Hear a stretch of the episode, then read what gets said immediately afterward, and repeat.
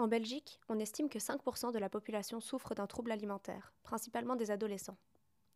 Anorexie mentale, boulimie, hyperphagie. Ces maladies seraient-elles causées par la façon dont notre société perçoit la beauté? Quel est le rôle des médias dans tout ça? Au bon goût de fraise, cola et citron. Et oui, succomber au plaisir du bonbon qui fait mincir. Perdez 8 fois plus de poids qu'en essayant seul. Vite, démarrez à 0 euros. Aujourd'hui, c'est possible de mincir en 10 nuits. Un résultat encore plus rapide. Noémie Le Seuil, coordinatrice au Centre intégré de l'obésité à l'hôpital Erasme, et André Dubus, député bruxellois à la Fédération Wallonie-Bruxelles et consultant en santé publique, explique ce qu'il en est. Il y a quelque chose d'assez paradoxal justement parce que le média est, est, là pour nous inciter, pour nous donner envie. Dès que vous allumez la télé, vous avez une publicité sur la nourriture. Ou même vous allumez une série sur Netflix, hein, bêtement, euh, ils ont tout le temps quelque chose en main à manger ou à boire. Donc on est constamment euh, devant cette image de nourriture. 7,95€ c'est à la cool. Le soir et le dimanche à volonté. Ah, les moules frites. Les mardis foot, toutes les pizzas, toutes les tailles à 7,99€ Bientôt, vous allez manger quand vous voulez. Bientôt, vous allez commander votre repas depuis votre voiture. Et paradoxalement, il y a, il y a cette image du, du, culte de la femme magnifique. Pour André Dubus, député bruxellois et consultant en santé publique, tout commence avec l'affirmation identitaire.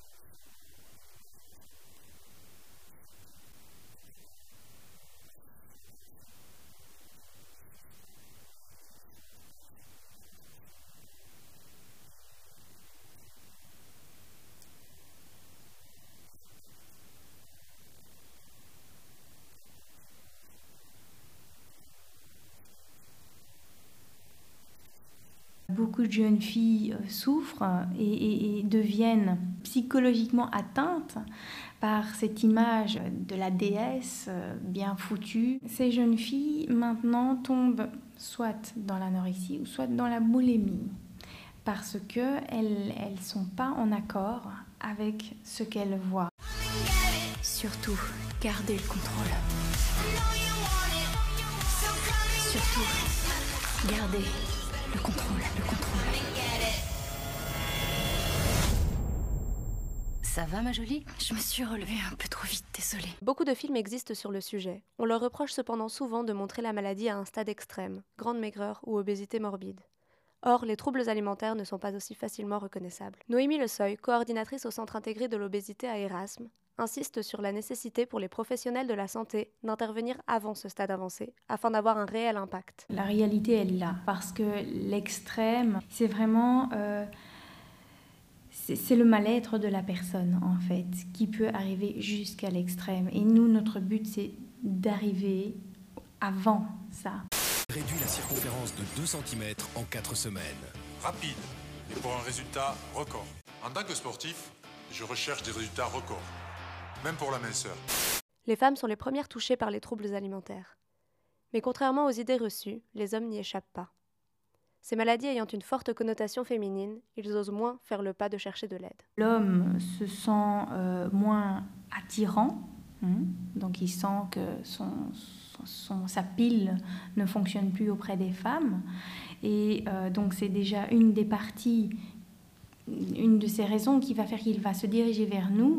Et puis une autre raison qui est bien souvent celle-ci, qui est évoquée, c'est-à-dire problème de santé majeur. C'est souvent par rapport à d'autres maladies associées que euh, le, le, patient va venir vers nous.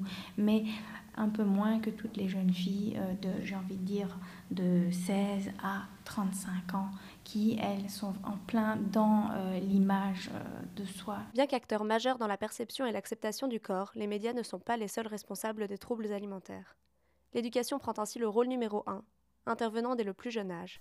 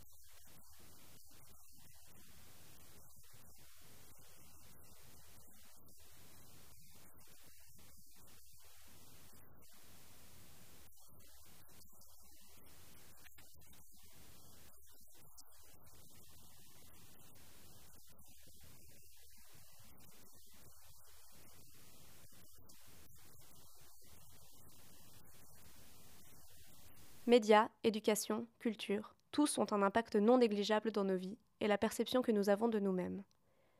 C'est donc à tous ces niveaux que des efforts doivent être faits pour lutter efficacement contre les troubles alimentaires.